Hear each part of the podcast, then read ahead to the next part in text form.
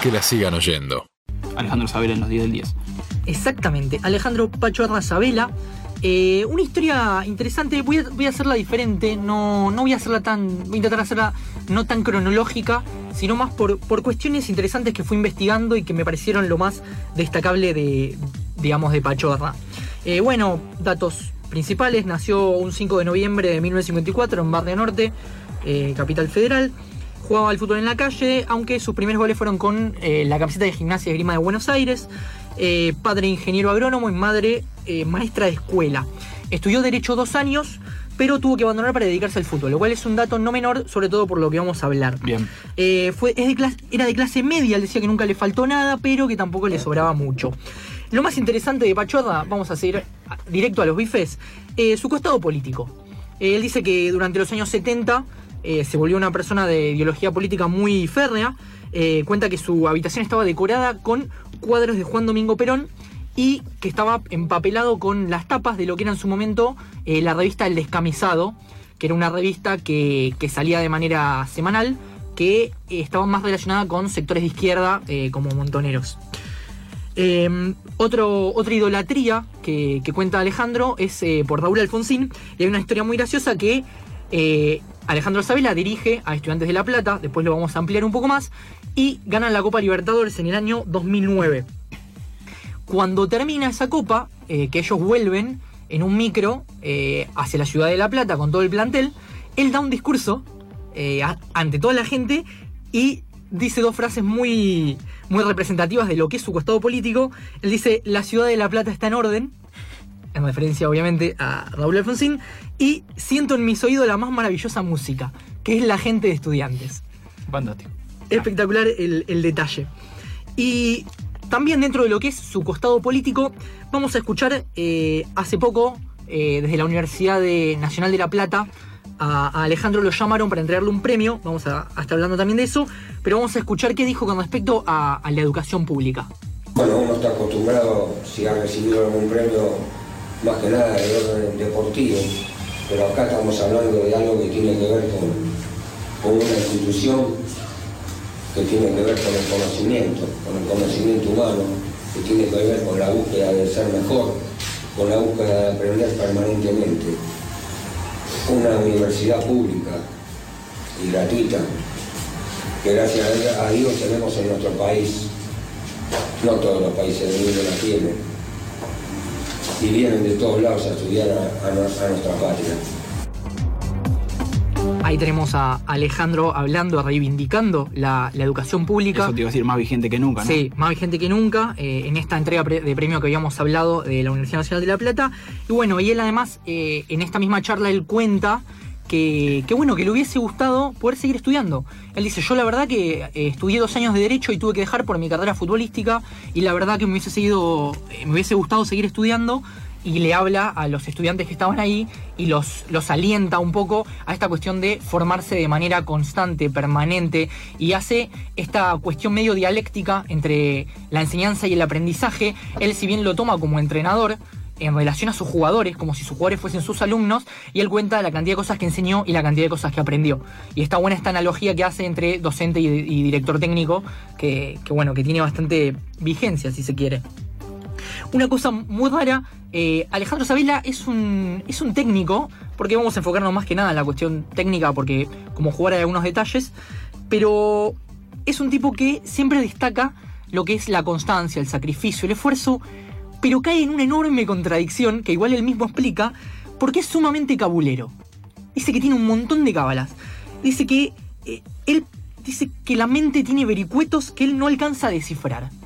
Dice, yo no, no sé qué hacer con esto. Dice, dentro de ese misterio es donde yo meto las cábalas. Estoy convencido que sin trabajo, esfuerzo y constancia, pero sobre todo laburo día a día, no se llega a ningún lado. Sin embargo, hay ciertos rituales que me gustan y los tengo incorporados desde que debuté en primera. Eso es todo. No tiene otra explicación coherente. Cuando sos de la escuela del narigón y no te lo podés sacar de encima. Banco que banco la explicación, digamos. Sí, sí, él lo admite. Él mismo remarca su contradicción y dice, esto yo lo enmarco desde acá y lo tomo así. Perfecto, pero hay otro que te diría, no, hice esto, ganamos el partido porque se la cábala. Exactamente, Banco exactamente. su explicación de la cábala. Sí, pero cuestiones realmente eh, extremas, como usar el mismo, o sea, el mismo suéter beige todos los partidos, como haber ido a una conferencia de prensa que en lugar de haber sido adentro fue afuera, y ese partido perder y nunca más volver a dar conferencia de prensa en ese lugar. Cuestiones sumamente eh, irrisorias. Eh, cuenta también una historia muy graciosa, el torneo que Boca se disputa con estudiantes en esa final de ese empate. Él cuenta que como él trabajaba en River, no podía eh, ver esa final. Eh, entonces dice, yo la verdad que como no vi ningún partido de estudiante, dije, tampoco voy a ver la final, porque yo no lo vi, así que bueno, y se- dice que se puso en el balcón una silla y se quedó todo el partido en el balcón. Y no quería ver el partido, una cosa increíble. Eh, bueno, en lo que es como entrenador, básicamente arrancó siendo ayudante de Daniel Pasarela en la selección argentina, en el Parma, selección de fútbol de Uruguay, Monterrey de México, Corinthians y en River. Eh, se caracteriza por ser muy consecuente con sus ideas. Él dice que sus equipos reflejan un poco su manera de ver el fútbol. Escuchemos cuáles son estas ideas.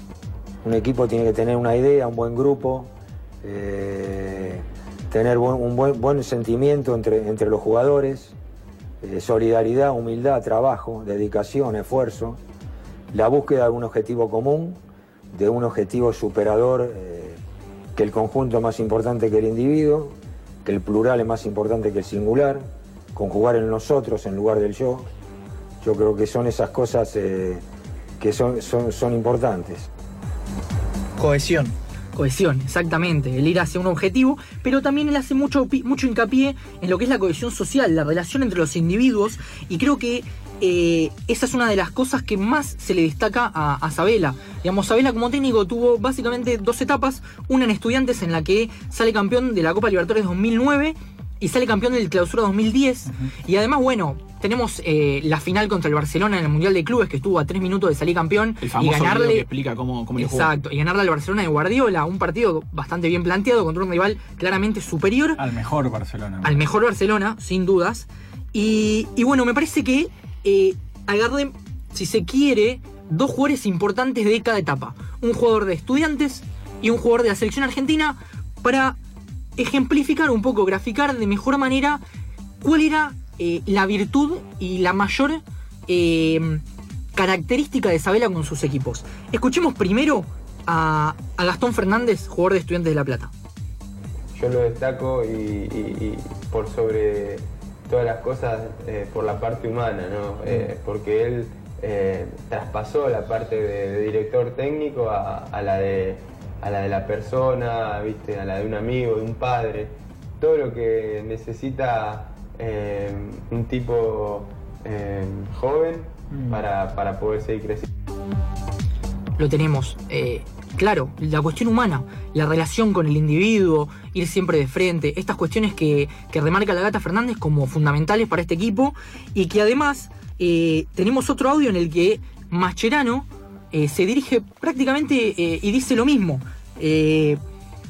La verdad que no sé si tiene mucho sentido pasarlo porque es prácticamente igual, pero me parece que es la esencia de Alejandro Sabela y buscando, investigando eh, declaraciones y cuestiones distintas, la verdad que todo lo que aparece es la cuestión humana, más allá de que sus equipos eran muy compactos, eh, ha salido campeón de la Libertadores con la valla menos vencida y con Boselli saliendo goleador. Eso te iba a decir, potenciaba jugadores que después no les fue tan bien. Eh, por ejemplo, Boselli después no hizo nada, después de estudiantes. No, bueno, Lo agarró a Schiavi, lo agarró a Schiavi en el momento de que estaba casi retirado, lo pidió para la final, cosa que nos reíamos todos, decía, ¿por qué ibas a traer a Schiavi? Y Schiavi le rompió la final en Brasil. Sí, yo creo que también eh, su mayor capacidad era mantener un grupo cohesionado que a su vez lo que lograba era eh, una cierta, cierto grado de adaptabilidad, tal como le pasó en el Mundial, que a mi parecer esto ya es una cuestión personal, eh, intentó jugar de cierta manera, se dio cuenta que en la marcha que no pudo, modificó su plan y bueno, y terminó haciendo un Mundial bastante aceptable. Eh, de hecho llegó a la final, eh, estuvo a cinco minutos de llegar a los penales. La verdad que es la mayor característica de su equipo para mí es la adaptabilidad y ser equipos compactos y cohesionados. Eh, es un equipo que ante la adversidad Muy suele responder eh, bastante. Es verdad que Boselli no se destacó en Europa, ni en el Wigan, ni en el Génova, ni en el Palermo. Pero que no nos escuche la gente del León de México que hizo 102 goles en 176 partidos. En el León de México. Fue campeón, fue campeón de Y ahora, México. y ahora lo va a tirar abajo el Está, está ca- caído del mapa ese muchacho.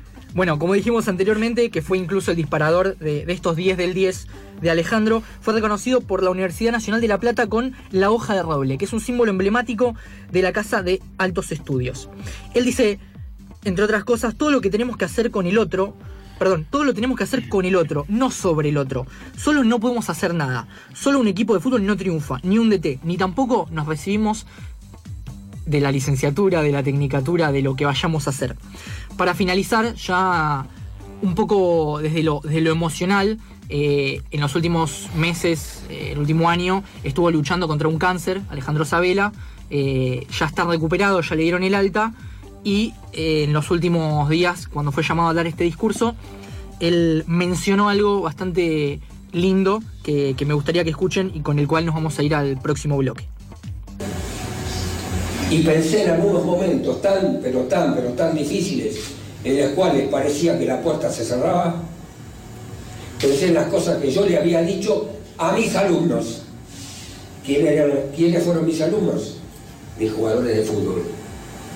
Que no podía dar menos del 100%. Que si a ellos les pedía el 100%, yo tenía que luchar para mantenerme con vida.